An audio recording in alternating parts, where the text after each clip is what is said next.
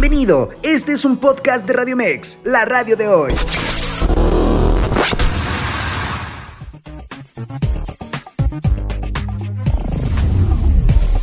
Los deportes con Diego Farrell.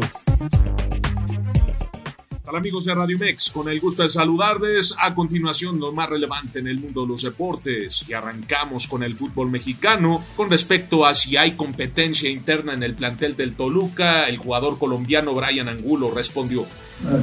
Sí, es normal que, que, haya diferencia y que la, la mayor diferencia es que eh, llevamos más tiempo juntos, que no, no hemos podido adaptar mucho mejor al estilo del profe, que nos conocemos mucho más, que los jugadores que han llegado, eh, para fortuna de nosotros, han llegado muy bien y nos han aportado mucho, ¿no?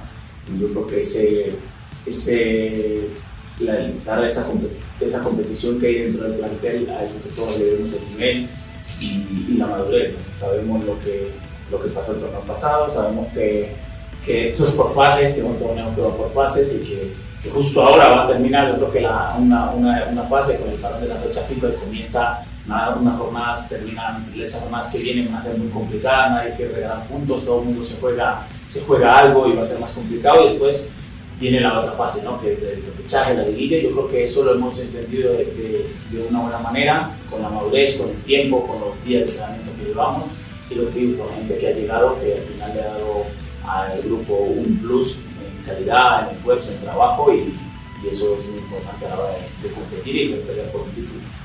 Durante esta mañana, las Chivas tuvieron entrenamiento a puerta abierta de cara al clásico y contaron con el apoyo de toda su gente. Los aficionados no dejaron pasar el buen momento del equipo rojiblanco y los jugadores se unieron en los cantos con la barra.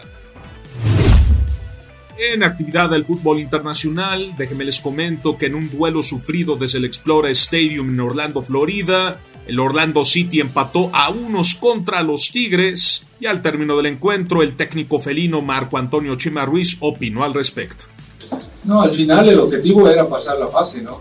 Me preguntaban la vez anterior que si sabía cómo se jugaban estas instancias y, me tocó muchas veces en selección eliminarme y, y jugar eliminatorias y jugarse todo un partido. Entonces, eh, el objetivo era pasar, por supuesto que me hubiera gustado pasar de otra forma, ¿no? Con un marcador más amplio, pero también yo creo que hay que felicitar al portero. En los dos últimos partidos, tanto allá como acá, allá también era para haber sacado una ventaja, eh, pero tuvo una muy buena actuación.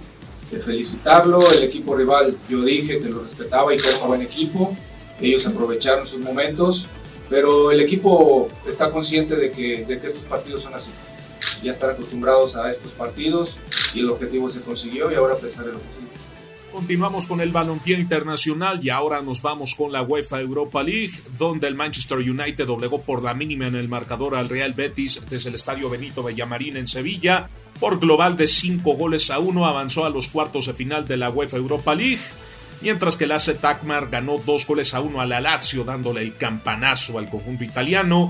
El West Ham United doblegó cuatro goles a cero a Like Larnaca. Por 6 a 0 avanzó a la siguiente ronda. El Leverkusen por global de 4 a 0 y 2 a 0 en el segundo partido contra el Ferencváros está en la siguiente ronda. La Juventus doblegó 2 a 0 al Freiburg en Alemania, 3 a 0 global.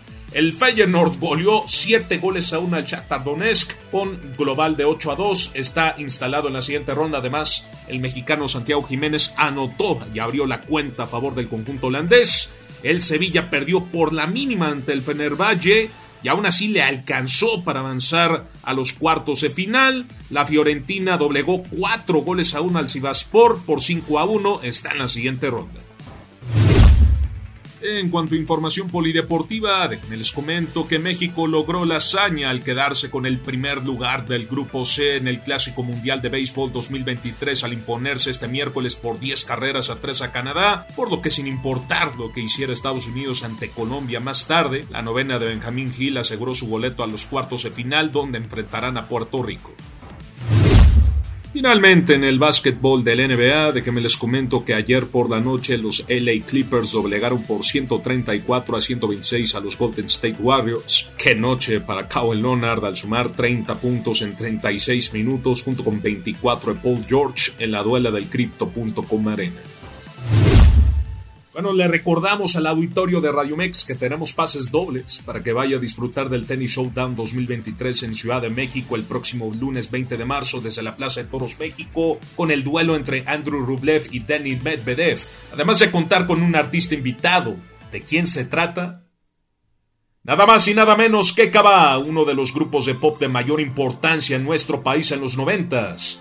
¿Cómo se pueden ganar sus pases dobles? Sencillo si ya siguen todas las cuentas de Facebook, Twitter, Instagram y TikTok de Radio Mex, mándanos un screenshot vía WhatsApp al 5587 397129. Repito, 5587 397129 para que se gane sus pases dobles al Tennis Showdown 2023 por cortesía de Radio Mex, la radio de hoy.